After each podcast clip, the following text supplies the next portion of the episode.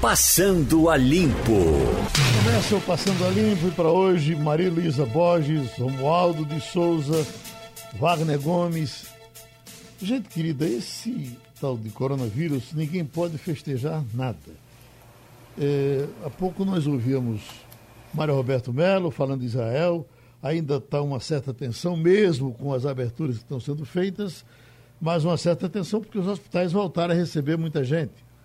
Eu estava tentando o André de, de, da Rússia, porque o próprio Mário Roberto mandava um aviso, a Rússia agora já é terceiro lugar no mundo em contaminados. Curitiba, que estava festejando, a manchete de Curitiba hoje é Curitiba atualiza dados da Covid e promete medidas drásticas contra aglomerações, porque a coisa está complicando por lá. Aí vem aqui. Ocupação de leitos dispara em Belo Horizonte e alcança a zona vermelha pela primeira vez na pandemia. Se lembram que se falava, o que foi que fizeram em Minas Gerais? Porque aqui tem tanto, Minas Gerais tem pouco, está aqui. Uh, uh, na, na, na faixa vermelha, Belo Horizonte. E aqui, internações em UTI por coronavírus aumenta 38% em uma semana, batendo recorde em Porto Alegre. Porto Alegre também estava sendo festejado com o governador pelo Brasil todo, dizendo: olha, por aqui controlamos bem e tal. Então não se pode festejar isso deixa a gente também com uma pulga atrás da orelha. Maria Luísa Borges. É, Geraldo, é, a gente está lidando com uma doença que foi identificada há apenas seis meses. Começou-se pensando que era uma doença pulmonar, depois descobriu-se que ela causava trombose, efeito no coração, efeito até no, no sistema nervoso. A gente está falando de uma doença que não se conhece, nem se ela é, é, apenas o que a gente viu até agora, nem se ela pode voltar. Tudo indica que a pessoa fica imunizada depois de ter contato com o vírus, mas só se pode ter certeza daqui a algum tempo. Então, na verdade, é, ela é uma doença imprevisível. E o que se viu em alguns lugares foi, de fato, o que se chama de uma segunda onda de contaminação. É, será que eram pessoas que não tinham tido contato com o vírus antes? A gente já teve o caso de um médico que disse, que testemunhou que ele pegou a Covid duas vezes. Realmente é muito difícil fazer qualquer é, é, afirmação. A própria OMS, você vê que está tateando ao sabor do que se produz de ciência pelo mundo. Você vê que logo no começo da pandemia se falou que se usasse ibuprofeno poderia facilitar a infecção pulmonar. Depois inocentaram o ibuprofeno. A gente acompanhou toda a polêmica com a cloroquina. O estudo foi feito, o primeiro estudo dizia que ela funcionava, o segundo dizia que não funcionava tão bem, que não tinha efeito. Depois se falou de, de comprometimento cardíaco e no final os cientistas retiraram o estudo do ar, pediram perdão e seguiram viagem. Ou seja, a gente está diante de uma doença que não se sabe. O que se sabe é que, pelo menos no Brasil, mais de 34 mil pessoas já perderam a vida por uma doença que ainda é muito desconhecida. O que, é que você me diz? Ministério Público novamente na Prefeitura?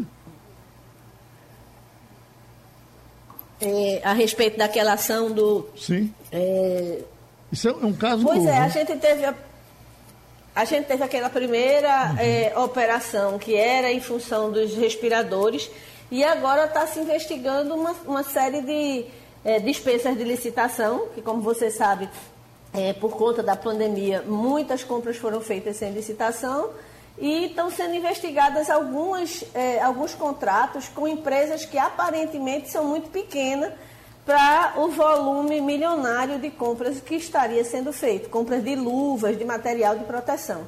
Né? Então, a gente está acompanhando né, a, a, a operação para tentar investigar. Óbvio que ninguém vai ser leviano de dizer que houve é, má, má fé, que houve dolo, mas obviamente que tudo precisa de transparência, principalmente porque a gente está falando de um um, uma pandemia, né? a gente está falando de vidas humanas, então isso tem que ser extremamente olhado com, com binóculo, né? para que a gente tenha certeza que o dinheiro que está sendo gasto está sendo bem gasto. E o que me diz Wagner Gomes sobre o quê?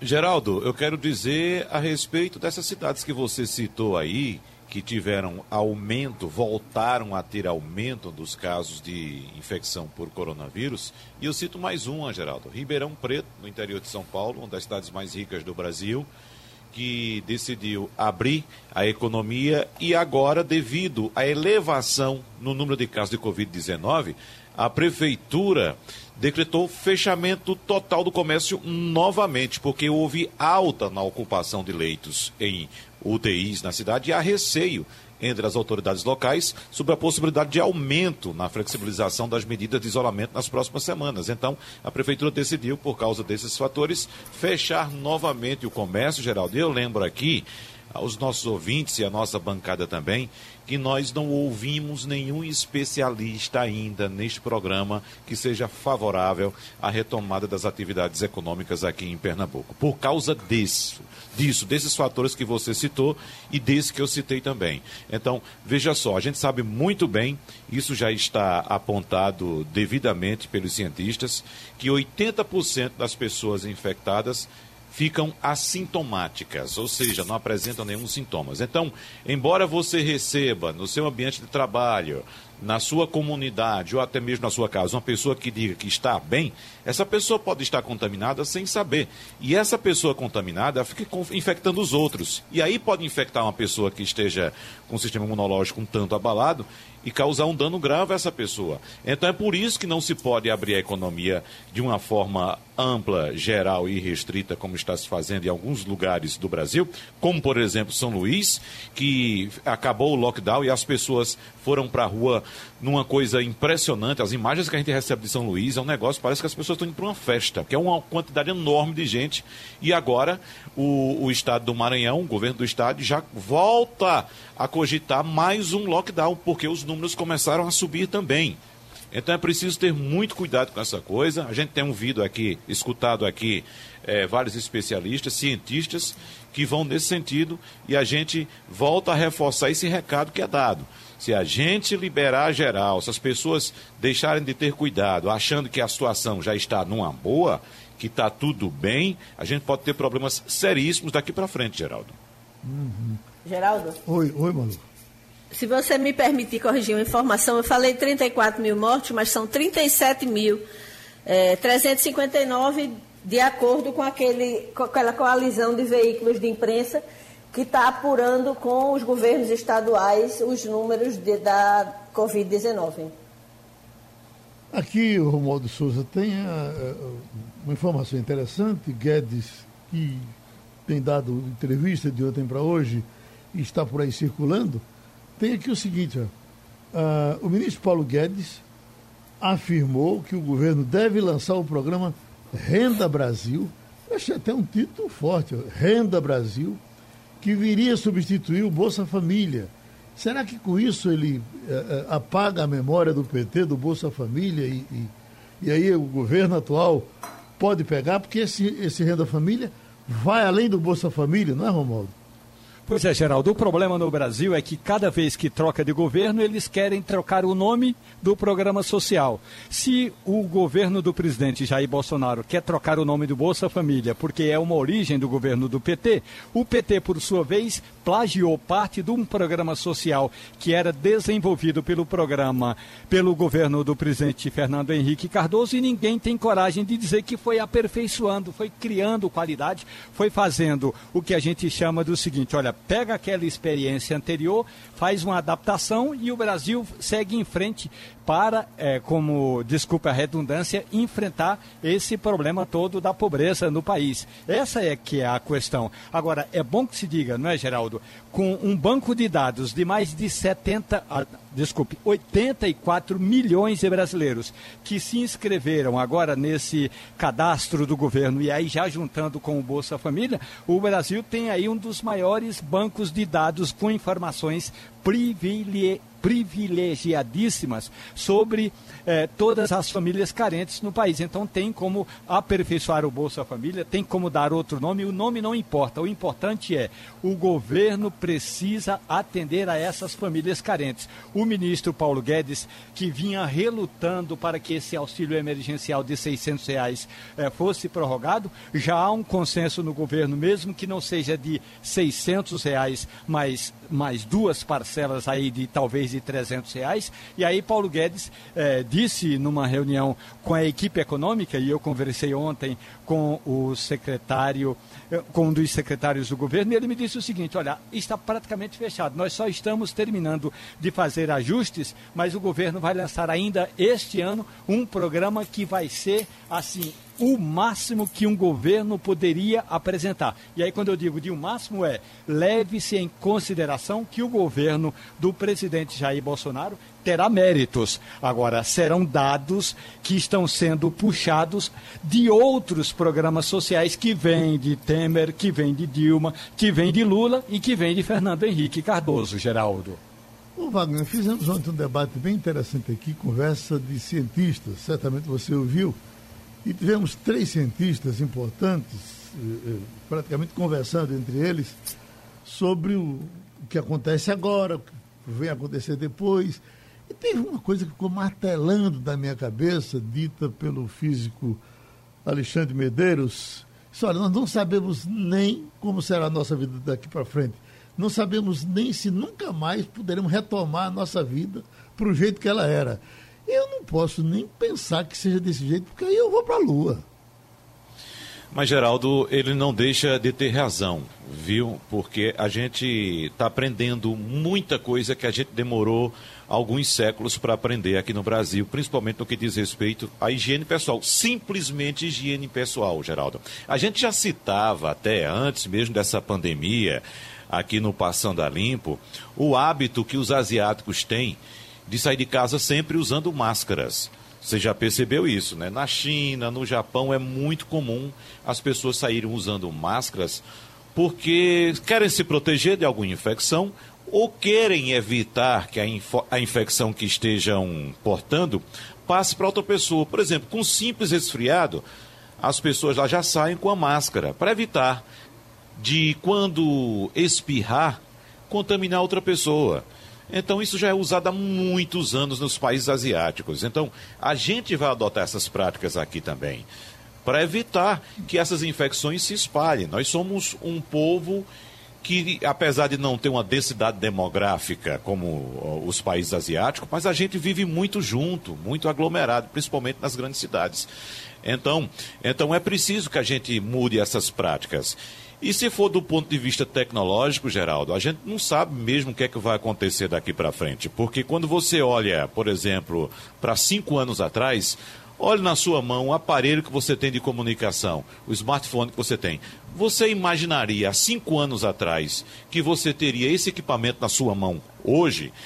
Então faça um exercício olhando para trás que a gente não consegue vislumbrar o que há no horizonte a não ser os cientistas de fato que estão trabalhando com essas tecnologias novas. Então, de fato, a partir de hoje, a partir deste momento, nossa vida modifica-se plenamente, para sempre, Geraldo. Eu acredito nesse sentido também. Maria Luísa. Geraldo, posso lhe dar um exemplo? Pois não, Romualdo.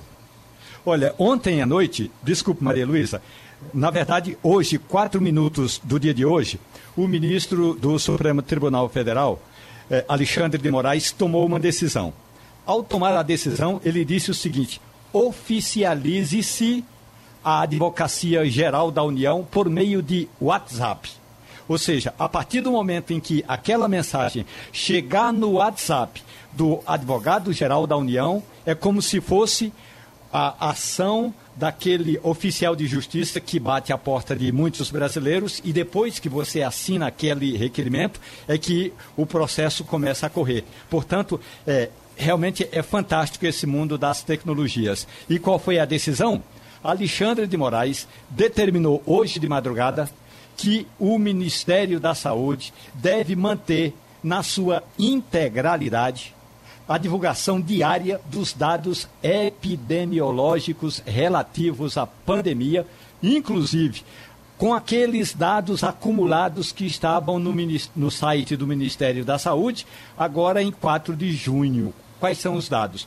Os dados das últimas 24 horas, os dados dos uh, uh, acumulados, os dados daqueles que estão curados e os dados que estão em estudo. Portanto, transparência total. Havia um pedido do PSOL, PCdoB e da rede sustentabilidade para que fosse um negócio mais é, detalhado, informações mais detalhadas. Mas aí o ministro acatou só uma parte desse requerimento da oposição e fica, portanto, é, restituída a informação a partir do Ministério da Saúde, que era divulgada em 4 de junho.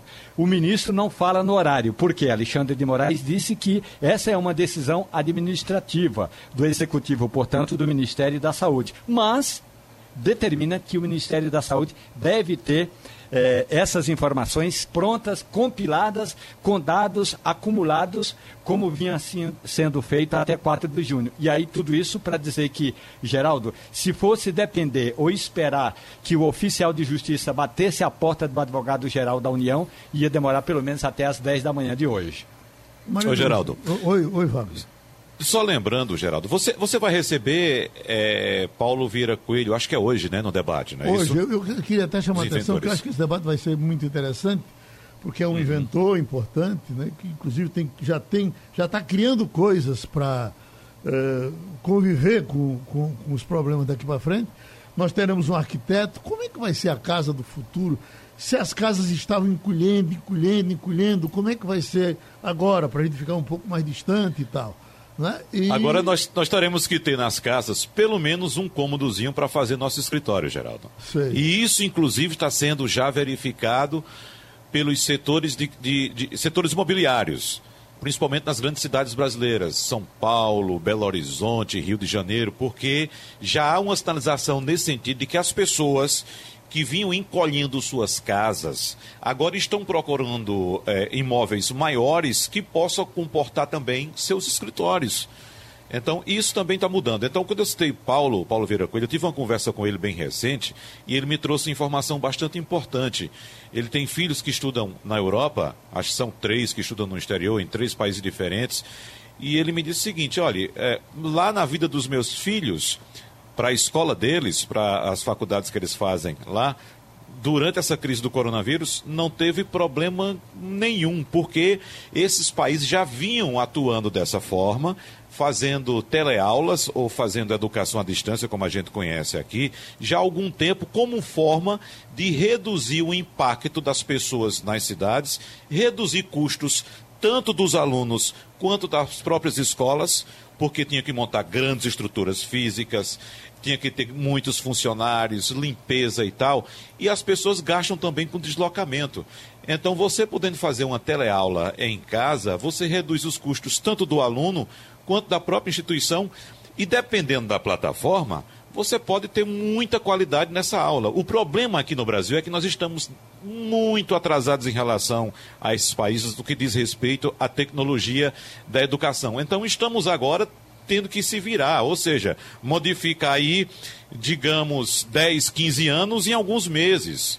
Adiantar 10, 15 anos em alguns meses. Nós estamos extremamente atrasados. Então, nós estamos sendo obrigados agora a pegar esse barco e, de repente, treinar as pessoas, buscar plataformas, tecnologia para atender a educação. Porque a tendência no mundo já está confirmada da teleeducação. O Brasil que está atrasado, Geraldo. Maria Luísa, como será o seu próximo encontro de tecnologia, de informática, essas feiras que você vai, o que é que vai ter lá? Vai ter equipamento para botar no olho, para matar vírus? Vai ter alguma coisa que sai da língua e, e, e, e fuzila? É, o que vai se criar daqui para frente também nessa área não está escrito, né? Sim, com certeza. Mas é importante também é, ter em perspectiva que esses eventos que agregam milhares de pessoas devem demorar a voltar a acontecer. Principalmente porque as grandes empresas elas estão temerosas de mandar seus funcionários viajarem grandes distâncias, é, estarem em aeroportos, estarem em cabines de avião porque a gente já sabe que esse vírus, tem uma coisa que a gente tem certeza sobre esse vírus, é que ele viajou rapidamente em cabine de avião do, de um lado para o outro do mundo. Né? As grandes cidades é, foram as primeiras a receber aqui no Brasil, nos Estados Unidos, na Europa também, e a partir dali espalhar por cidades menores. Então, é, é, vai haver uma mudança na frequência, no modelo. É, este ano, praticamente todos os grandes eventos dessa área foram cancelados. Alguns foram feitos até de forma online, mas assim Google, Facebook, é, aquele que eu já até comentei com você, né, a, a da, de Austin, a, o festival SXSW, tudo foi cancelado porque acontecer, aconteceria no auge da pandemia nos Estados Unidos. Então é difícil até imaginar. Agora eu queria voltar um pouco a respeito do que Wagner falou, de que a gente está se reacostumando a, a se comportar de forma socialmente mais isolada, seja através do uso de máscara, seja na, na questão da, do, da, da, higiene pessoal. Mas a gente mora num país onde milhões de pessoas não têm acesso à água tratada.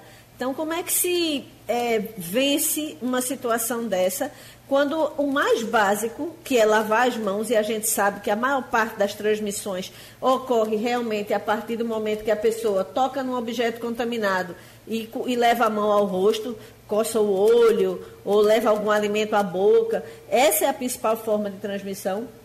Então, a gente não tem acesso à água, a gente tem é, residências minúsculas, é, apinhadas de gente. Como é que se trabalha a questão de uma, um comportamento mais é, é sanitariamente def, defensável? Numa, numa, numa, numa localidade onde você não tem água, onde as pessoas, é, 10 pessoas estão morando num cômodo de 30 metros quadrados.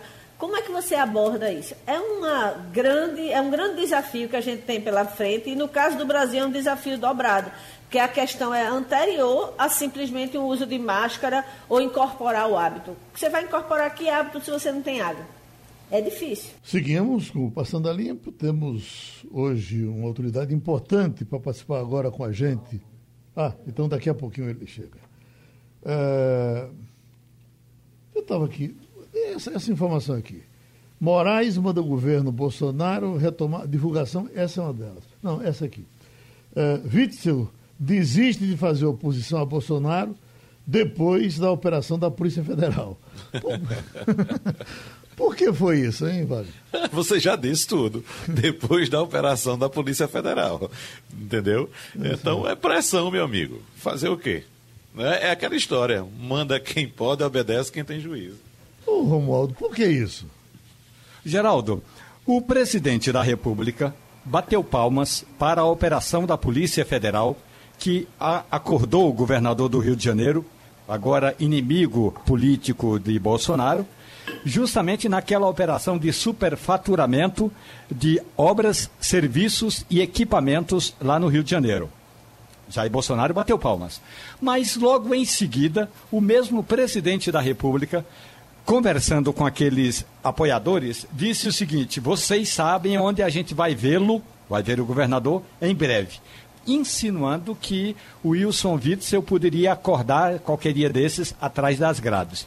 Ai, meu amigo, se o presidente da República diz uh, na rádio, na televisão, que possivelmente uh, o, o governador vai para a cadeia, e o governador tem um certo receio de dormir atrás das grades, melhor dar uma, digamos, arrefecida, tirar o pé do acelerador. Foi o que fez o Wilson Witzel. Como a gente diz assim na linguagem popular, ficou na moita, Geraldo, e vai continuar na moita até que, pelo menos, essa situação toda em torno das investigações, em torno das apurações, é, vão adiante. O que não quer dizer que a Polícia Federal vai tirar o pé do, o pé do acelerador. Não é isso. Eu estou dizendo que Witzel não vai atacar o presidente da República, justamente porque se acontecer alguma situação contra ele mais tarde, o presidente não tem muito o que comemorar.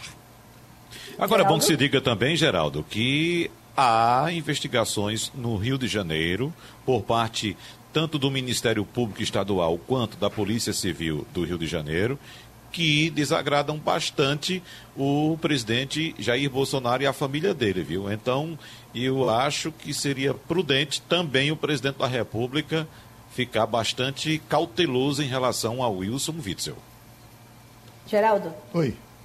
Se você me permite só acrescentar um elemento nessa, é, nesse caldeirão chamado Witzel, é, eu vi uma análise muito interessante de que ele, localmente, ali na Assembleia Legislativa, ele está absolutamente sem base de sustentação.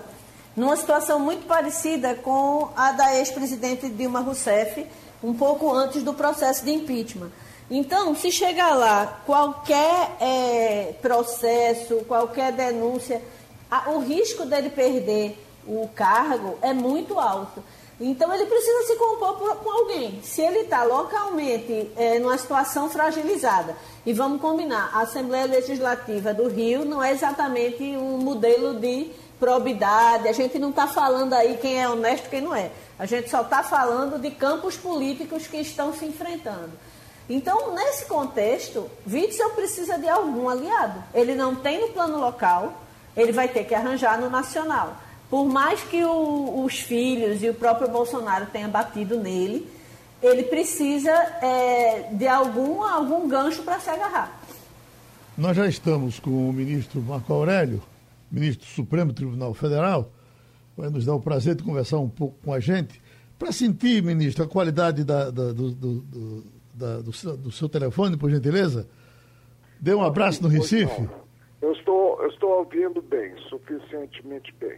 Então tá bom. Nós estamos para conversar com o senhor, com Maria Luísa Borges, com Romualdo de Souza e com Wagner Gomes. Deixa eu logo lhe perguntar uma coisa, porque eu, eh, eh, vez por outra vem a acusação de que o Supremo está mandando demais, está mandando demais, está passando da conta.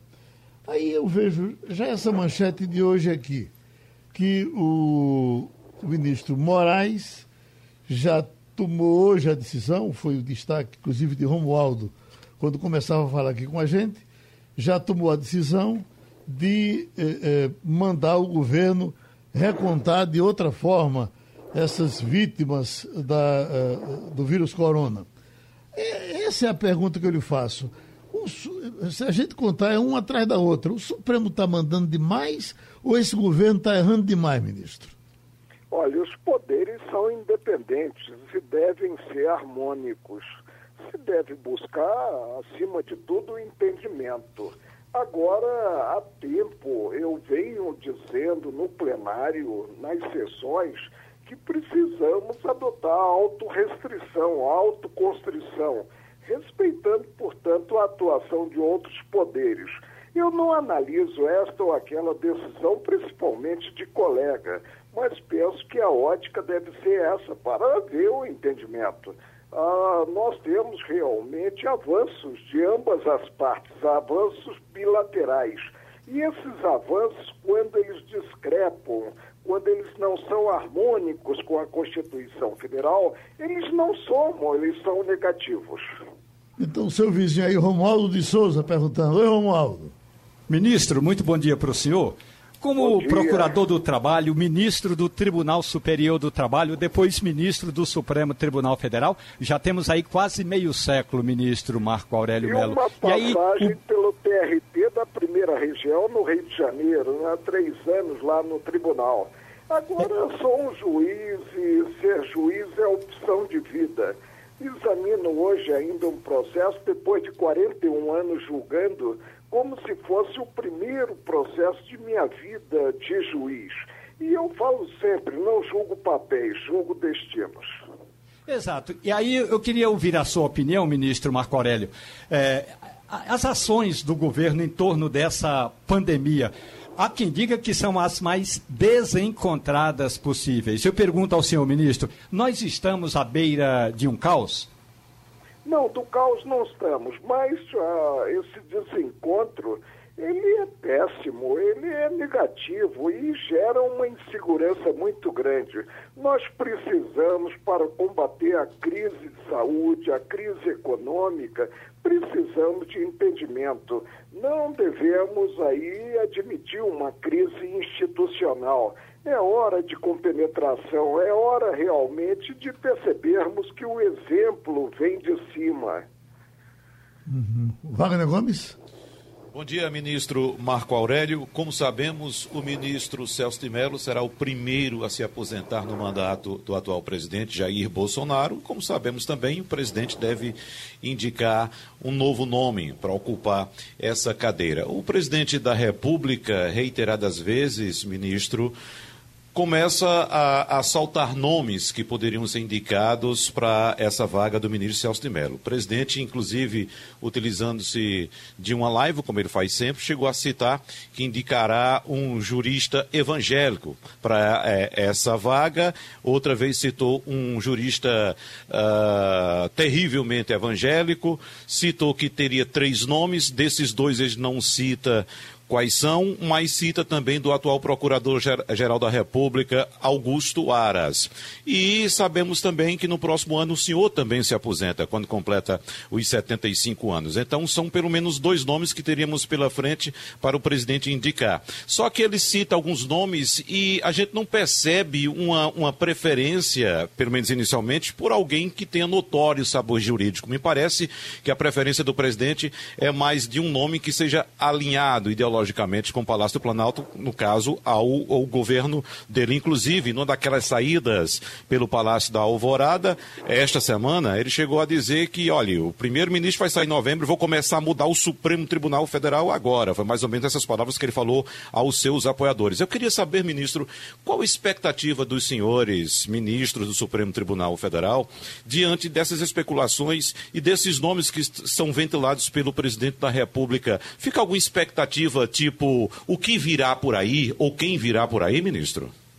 Olha, a escolha do presidente da República é livre e o nome é submetido ao Senado da República. Que ele escolha realmente uma pessoa que tenha uma bagagem jurídica, que tenha um certo histórico de vida.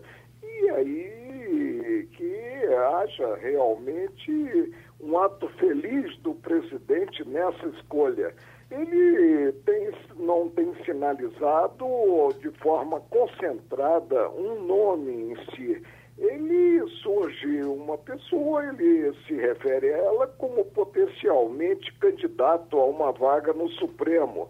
E já cogitou até de uma terceira vaga ainda no mandato, no primeiro mandato dele, se vier posteriormente a reeleição.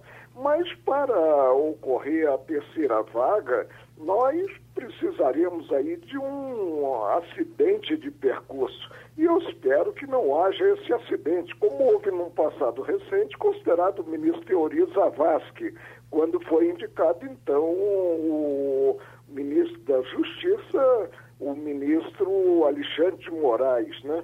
Vamos esperar e que seja feliz o presidente da República na escolha do nome, porque a cadeira é vitalícia e a cadeira é importantíssima em termos do, de destino da pátria.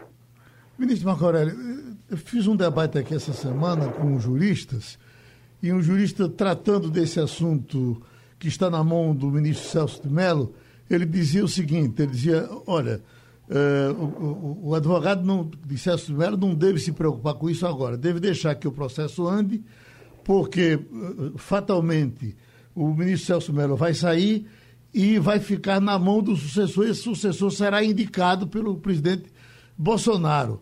Aí, quer dizer, já admitindo que se é alguém indicado por Bolsonaro, pode favorecer a Bolsonaro. E eu pergunto, é assim mesmo ou passará para a mão de outro? Vai ficar com a mão do sucessor, mesmo que esse sucessor tenha sido indicado pelo presidente atual? Olha, em primeiro lugar, nós devemos ter presente que não se agradece com a capa de julgador. Em segundo lugar, o procedimento que está com o ministro Celso de Mello é um procedimento que reclama tramitação e tramitação célere. Então, tudo indica que será redistribuído e redistribuído entre os integrantes do tribunal. Ah, esse procedimento não ficará no gabinete aguardando a aprovação do nome, a nomeação do candidato e também a posse daquele indicado e aprovado pelo Supremo, para então se tocar o inquérito que está em andamento. Vamos esperar e esperar que o direito realmente, principalmente o instrumental, ele funcione, funcione a contento. O senhor se sentiu ofendido quando o ministro da Educação eh, chamou o pessoal do Supremo de vagabundo, prendê-los? Não, de forma alguma. Eu trabalho de sol a sol. Eu sou um juiz que pega no pesado há 41 anos e tenho a minha consciência muito tranquila, que dou o melhor de mim em termos de esforço, visando atender aí os jurisdicionados em geral, os cidadãos em geral. A carapuça não entrou. Maria Luísa? Maria Luísa Borges? Alô? Oi. Consegue me ouvir? Ministro, bom dia. Eu queria lhe pedir licença para perguntar dois assuntos assim que, que me, me dão uma certa preocupação. Primeiro, a gente viu ao longo da madrugada a decisão do ministro Alexandre de Moraes determinando que o governo voltasse a dar transparência nos dados da pandemia da Covid-19. É, eu queria saber do senhor se o senhor teme que essa decisão, mais uma decisão é, que vai de encontro a atos do governo de Jair Bolsonaro, volte a acirrar os ânimos que estavam, digamos, não apaziguados, mas menos acirrados do que logo após a divulgação da fatídica reunião do dia 22. A outra pergunta que eu teria lhe fazer é, a gente vem acompanhando ao longo dos últimos meses é, vários protestos que ofendem o STF, protestos que pedem intervenção militar, Protestos, inclusive, com alusão a movimentos supremacistas na frente do Supremo, com tochas, lembrando Ku Klux Klan, enfim. São situações até meio bizarras. Nesse contexto, os ministros eles estão temerosos, eles têm é, medo, por exemplo, de circular e algum radical desses ofendê-los ou até mesmo, é, é, é sei lá, ser agressivo, alguma coisa desse tipo. Olha, é lamentável, em primeiro lugar, que percebamos aí paixões condenáveis. E é preciso que se tenha compreensão e que se presuma o que normalmente ocorre, que é uma postura digna por parte dos integrantes do Supremo Tribunal Federal. E, evidentemente, nós estamos sujeitos realmente a ser incomodados quando saímos em público. Eu nunca fui, espero não ser agora, estou em isolamento aqui em casa. Ah, quanto à primeira pergunta, qual é o princípio básico da administração pública? A publicidade, a transparência é justamente o que permite que nós, cidadãos, acompanhemos o dia a dia da administração pública e cobremos dela eficiência. Então, eu penso que no tocante à manipulação de dados, é um ato falho, é um ato falho do Poder Executivo. E eu falei até mesmo que quando não se ocupa um certo espaço, outro segmento ocupará. Vamos aguardar e que prevaleça realmente a transparência. O senhor está tranquilo com, com, essa situação do Ministério da Saúde, ministro? O senhor também está, como o Brasil inteiro, atônito com o que vem acontecendo? Olha, eu admirava o Mandetta e continuo admirando, inclusive, a paciência dele, pedagógica, instruindo as pessoas em geral. O Nelson, eu conhecia lá do condomínio do Rio, ele tem apartamento no mesmo prédio que eu tenho, também um grande valor que fez a vida dele e é um médico conceituado. Agora, eu penso que cada qual deve estar na área ah, para a qual tenha especialidade. Não vejo com bons olhos o que está ocorrendo hoje com o Ministério da Saúde. Romualdo de Souza.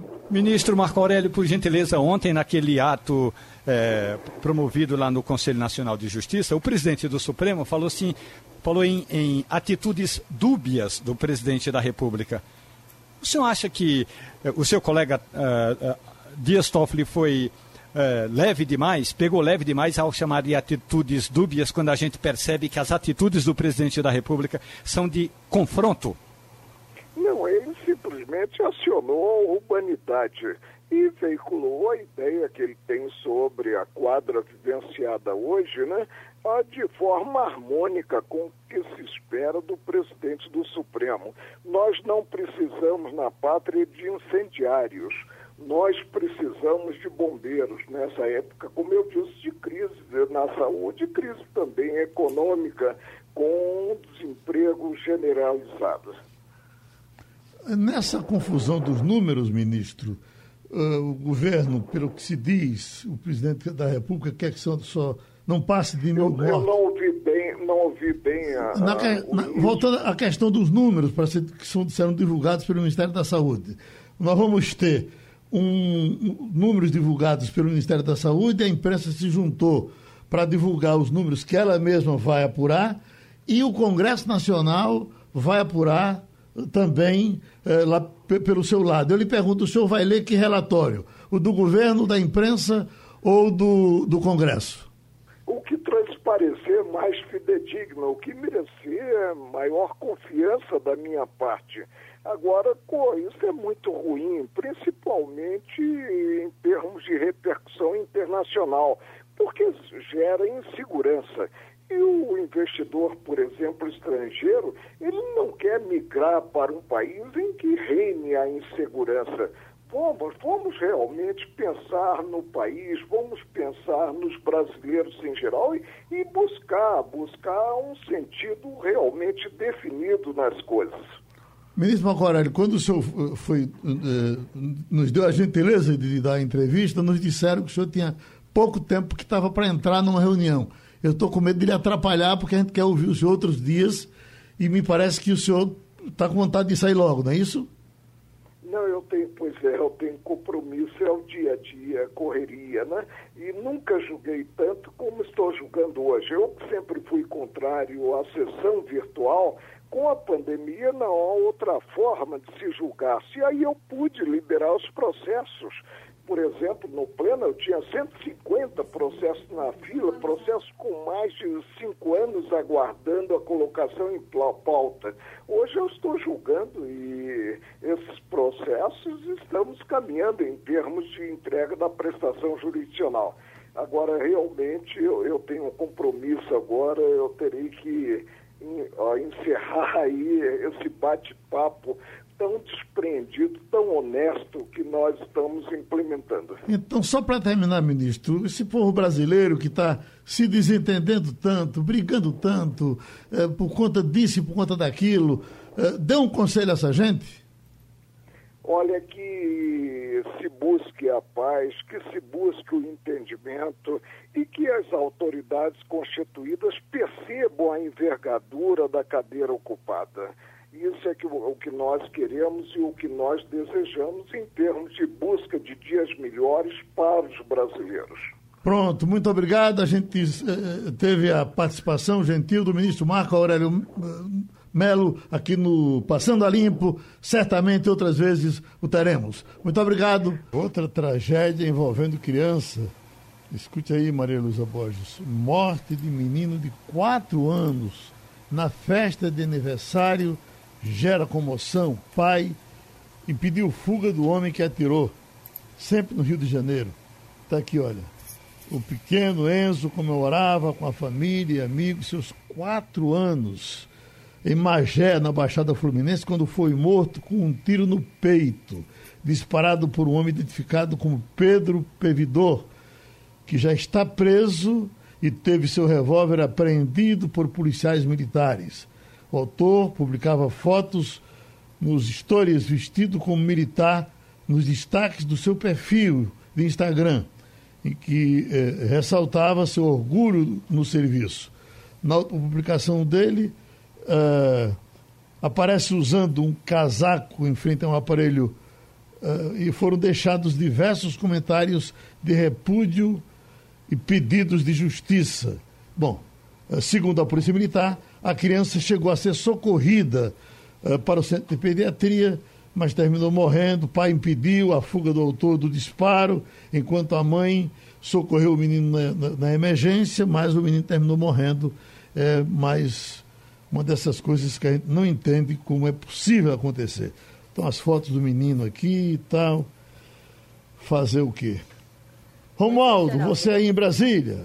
Olha, Geraldo, tem um fato inédito, pelo menos no governo do presidente Jair Bolsonaro, depois daquela confusão toda do dia 22 de abril, quando houve aquela reunião ministerial, não é, Geraldo? Daquela reunião que era fechada, mas foi gravada e o que o presidente queria fazer que aquela gravação fosse secreta, acabou que o Supremo mandou abrir quase tudo. Pois bem, hoje Jair Bolsonaro está fazendo uma reunião e, olha, acredite, a reunião é aberta, pelo menos é, a transmissão é ao vivo, você consegue entender exatamente o que estão debatendo. É claro que muitos assuntos não vão ser expostos ali, porque o presidente, e com razão, precisa de uma certa privacidade para tratar de alguns assuntos que ainda não podem ser expostos. Mas o presidente Jair Bolsonaro recuou e agora está fazendo uma reunião ministerial aberta, é, é, transmitida ao vivo. É a primeira vez que eu, eu assisto a uma reunião ministerial do jeito que está acontecendo agora, Geraldo. Claro que Bolsonaro tinha dito na semana passada para a gente, não é, Geraldo? Uhum. Olha, a gente não vai mais fazer uma reunião ministerial, agora a gente vai fazer um café da manhã. O café da manhã é de menos. O encontro pelo menos até agora, estão tratando de assuntos importantes. E um deles é o seguinte: é que há uma convocação para que o ministro interino da Saúde, o general Eduardo Pazuello, compareça àquela comissão mista eh, na Câmara dos Deputados para tratar do coronavírus. E aí estão falando que ele vai lá e tal. Então é importante reforçar esse tema, Geraldo. Como é que está a convivência, Romualdo, com, com as aberturas em Brasília? Está tudo certinho? uh, estão indo na graduação necessária? Já abriu tudo? Não, Geraldo, é, abriu parcialmente. Uh, aquela parte ali relacionada a feiras e escolas só em agosto. A feira, aí, do, a feira do Paraguai. A nossa feira do Paraguai abriu? Não, a feira do Paraguai está fechada, Geraldo. Eu estou precisando comprar um equipamento, uhum. é, nem por drive-thru. Havia um pedido da organização da feira que as pessoas comprassem pela internet, internet e fossem lá buscar. Não tem jeito. Então tem que esperar a Feira do Paraguai reabrir para comprar um equipamento simples que eu estou precisando comprar, mas não tem jeito, Geraldo. Tá Agora, imagine, imagine, Romualdo, ah. o prejuízo daquela multidão ali, que é aquela coisa enorme. Como é que esse povo está vivendo sem vender, sem ganhar o dinheiro para gastar amanhã, né? Ô, Geraldo, nessa, nessa é, loucura para a gente se estruturar para poder trabalhar, eu comecei a, a, a, reestruturar o meu estúdio em casa e eu estava precisando de rádio. Eu até procurei você para me dar uma indicação de rádio aí, ou até me emprestar um dos seus, que eu estava precisando de um rádio de qualidade. Então, como não havia possibilidade de comprar no comércio local, nem pedi a Romualdo para ele procurar lá na Feira do Paraguai, eu comecei a procurar rádio na China, Geraldo, nos sites da China. Rapaz, eu tenho encontrado rádios de altíssima qualidade, muito bem é, é, recomendados, né? Todos daqueles. Porque a China acho que vive de rádio, né, Geraldo? Para você ter comunicação num país daquele tamanho, com tanta gente, tem que ter rádio demais e rádio de qualidade. O problema, Geraldo, é que o rádio da China demora quatro meses para chegar. Eu não sei se o meu vai chegar tempo ainda de trabalhar nessa pandemia com ele. E se chegar com, com o coronavírus dentro? Não, isso aí não tem preocupação não, que a gente já, já conversou sobre esse aspecto. Tem muitos brasileiros que fazem compras na China e a gente discutiu esse assunto logo no começo. Não tem nenhum risco, nenhum problema, Geraldo. Uhum.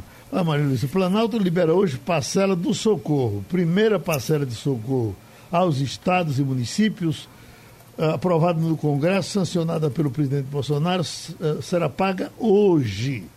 A informação é do Tesouro Nacional, ao todo 60 bilhões e 150 milhões. Aí eu pergunto a você o seguinte: será que agora o pessoal daqui, por exemplo, o nosso secretário da Fazenda vai parar de chorar? O dinheiro vai chegar.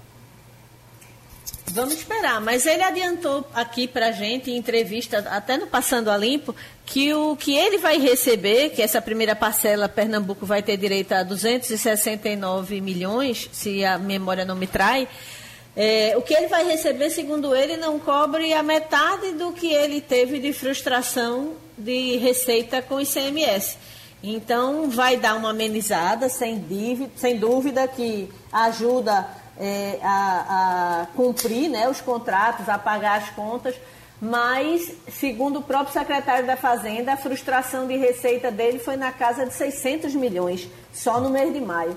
Então, é uma conta, é um cobertor curto, não é, Geraldo? Na uhum. verdade, é tentar se adequar, porque, além do mais, o Estado está no momento em que precisa gastar, porque você precisa manter hospitais de campanha é, para qualquer eventualidade, para um aumento de número de casos. Você precisa manter pessoal é, da área é, de saúde. Então, tudo isso são ações que demandam muito investimento. Agora, se você me permitir, eu queria fazer um comentário. Romualdo falou aí da reunião ministerial totalmente transparente, né? Eu fiquei bem impressionada, foi pelo tom porque quem ouviu, quem assistiu o vídeo da já famosa reunião do dia 22, né, com aquele, a quantidade de palavrões incrível, com a forma é, descortês de falar e até ministro desdenhando de Supremo, ministro dizendo que queria passar a boiada aproveitando pandemia.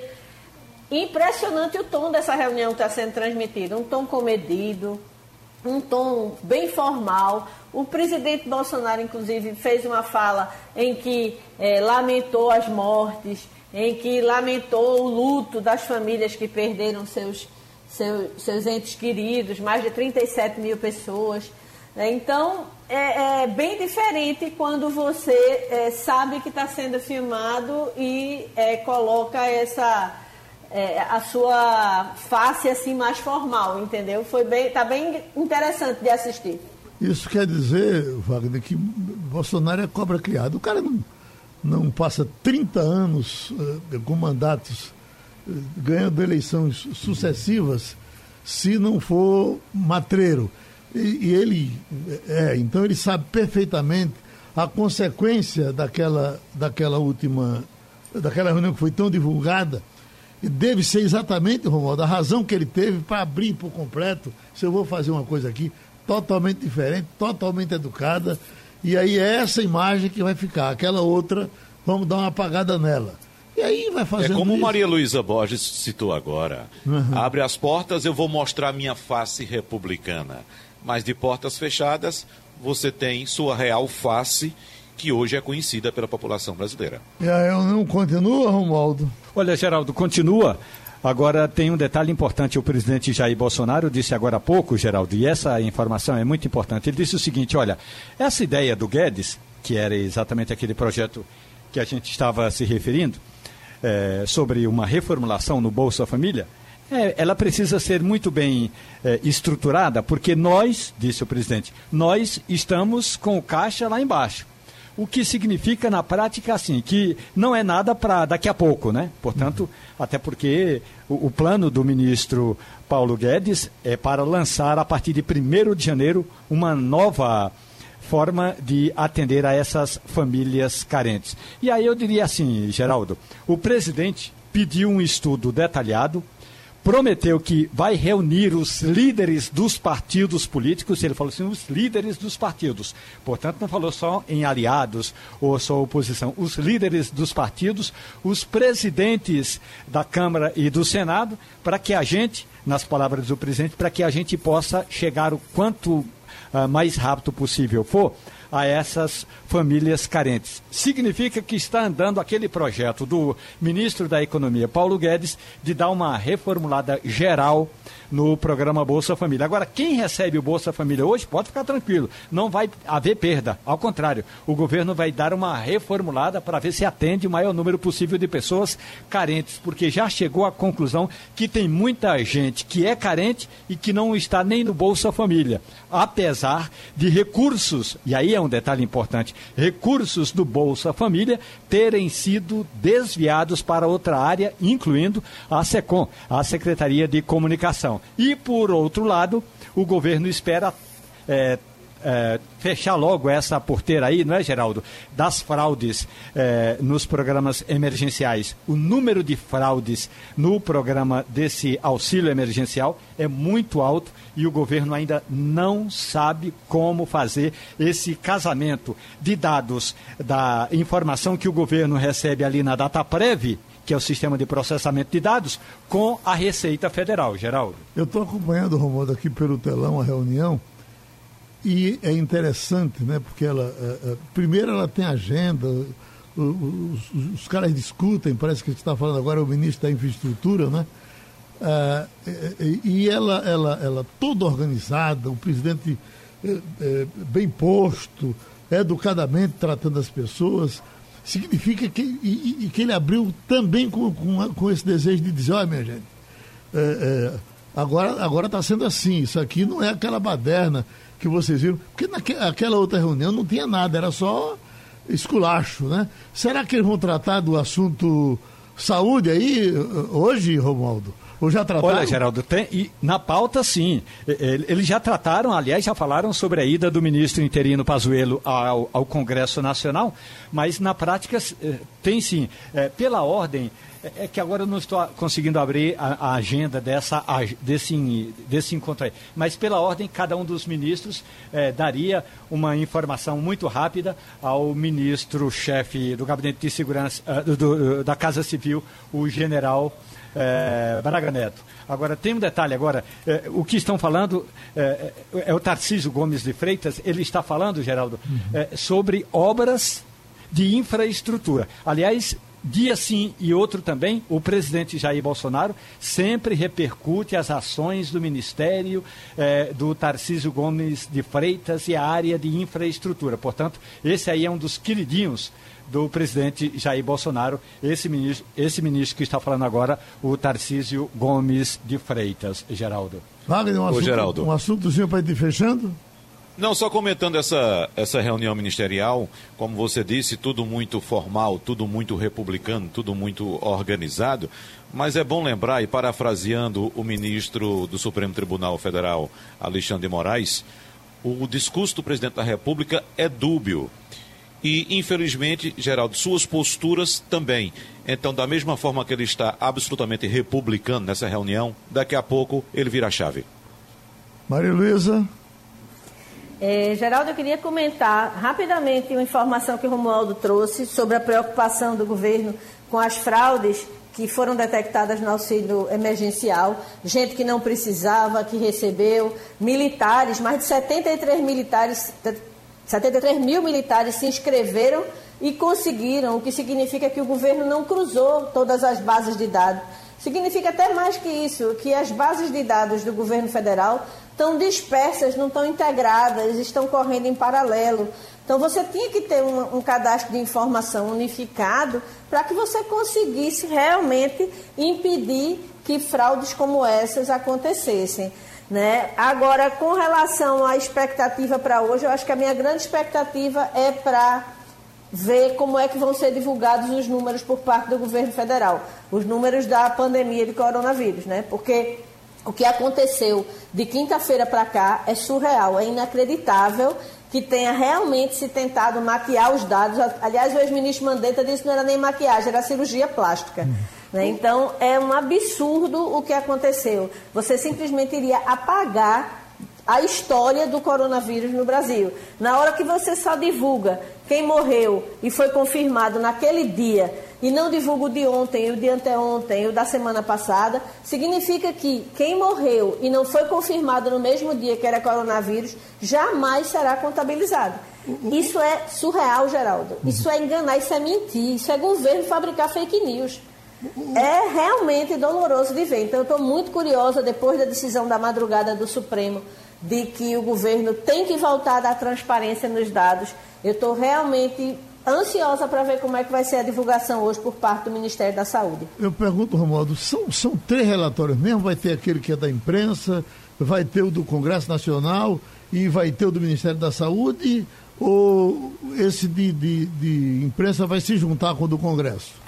Olha, ontem eu mandei uma mensagem para o presidente do Congresso Nacional e disse ao presidente do Senado Federal, Davi Alcolumbre, o seguinte: o que esse pool, esse grupo de entidades e empresas do meio jornalístico está fazendo, que é juntar informações a partir das secretarias estaduais de saúde e do Distrito Federal, é o mesmo que o Congresso está querendo fazer. Então, é chover no, no molhado. Aí o, o presidente, o senador me mandou apenas a seguinte mensagem: calma meu amigo, calma. Então, na prática, eu acredito que teremos dois relatórios: um do Ministério da Saúde e outro da imprensa. Que aí, se o do Ministério da Saúde for feito é, com com seriedade, como vinha sendo feito no passado, não vai ter muita divergência, não, Geraldo. As, Geraldo. Divergências, as divergências são pequenas e são apenas eh, com relação a dados. Eh, o Ministério da Saúde recebe informação das secretarias estaduais e os jornais eh, e os portais vão buscar essas informações nas mesmas secretarias.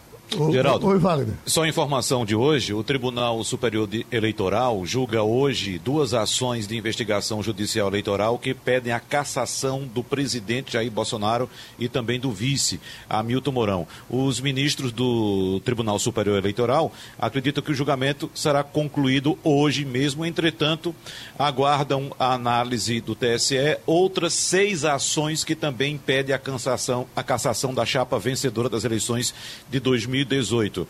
É bom lembrar que é, essas ações de hoje, essas duas serão julgadas hoje, têm uma forte tendência de serem arquivadas por falta de provas. Mas, repito, os ministros do, do Tribunal Superior Eleitoral aguardam outras seis ações que também pedem a cassação da chapa vencedora, Geraldo. Lembramos que ainda temos o inquérito no Supremo Tribunal Federal, o inquérito das fake news e também outro inquérito que investiga a interferência do presidente Jair Bolsonaro na Polícia Federal. Obrigado, amigos, e terminou o Passando a Limpo. Passando a Limpo.